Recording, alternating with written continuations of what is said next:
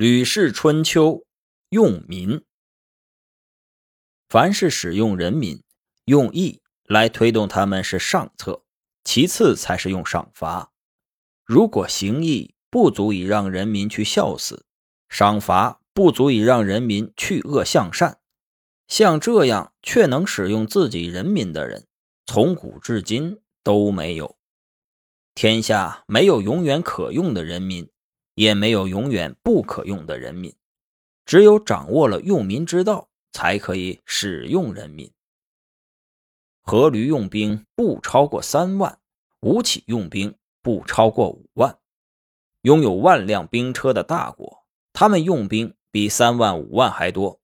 可是现在，对外不可以御敌，对内不可以保国，他们的人民不是不可以使用，是因为没有掌握。用民之道，没有掌握用民之道，国家即使很大，形势即使很有利，士兵即使很多，又有什么益处呢？古代有很多享有天下，可是最后却遭到灭亡的，就是因为他们的人民不为其所用啊！所以，用民的学说不可以不熟悉。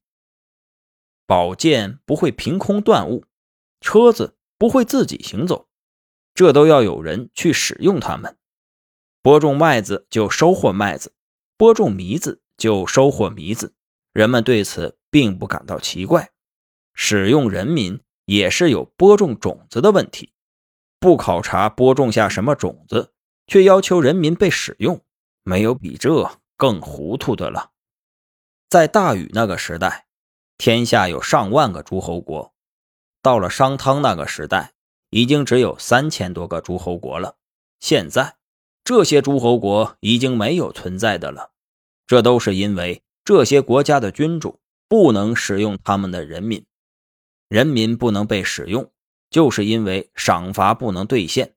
商汤武王之所以能够依靠夏商的人民，是因为掌握了使用他们的方法。管仲、商鞅依靠齐国和秦国的人民。也是因为掌握了使用他们的方法，人民被使用是有原因的。懂得了这个原因，人民没有不被使用的。使用人民就像渔网一样，有纪有纲。牵引计，万目都被提起；牵引纲，万目都张开。那么，成为人民纲纪的是什么呢？是希望，是憎恶。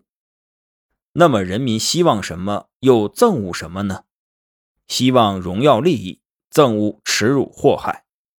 耻辱祸害是用来兑现惩罚的，荣耀利益是用来兑现奖赏的。赏罚都能兑现，人民就没有不被使用的了。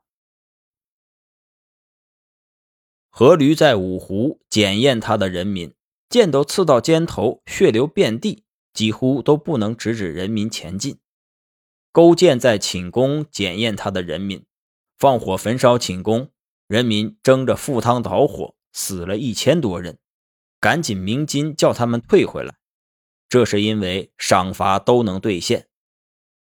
明鉴莫邪不因为勇敢的人或怯懦的人而改变锋利程度，但是勇敢的人靠了他更加灵巧。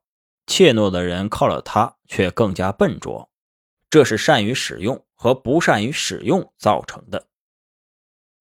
上古部落肃杀的人民，自己攻打他们的君主，然后去归顺神农；古密须国的人民，自己捆绑他们的君主，然后归顺文王。汤王和武王，不只是能使用自己的人民，还能使用不属于自己的人民。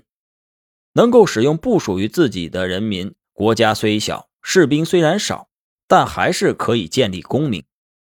古代有很多由平民而平定天下的人，这些人都是能使用不属于自己的人民。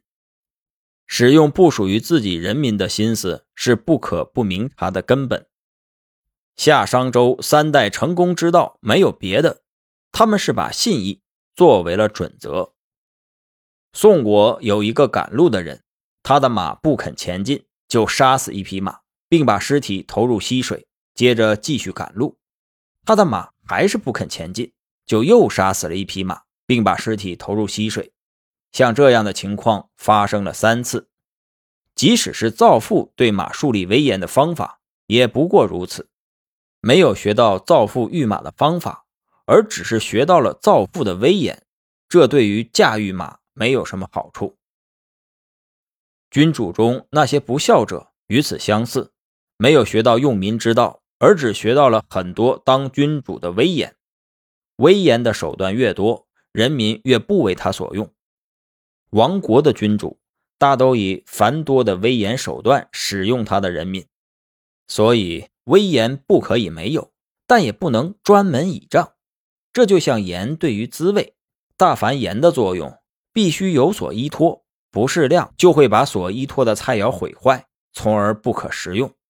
威严也是这样，一定要有所依托，然后才可以实行。那么威严依托于什么呢？依托于爱利。爱利之心小于了，威严才可以实行。如果威严太过分，那么爱利之心就会止息。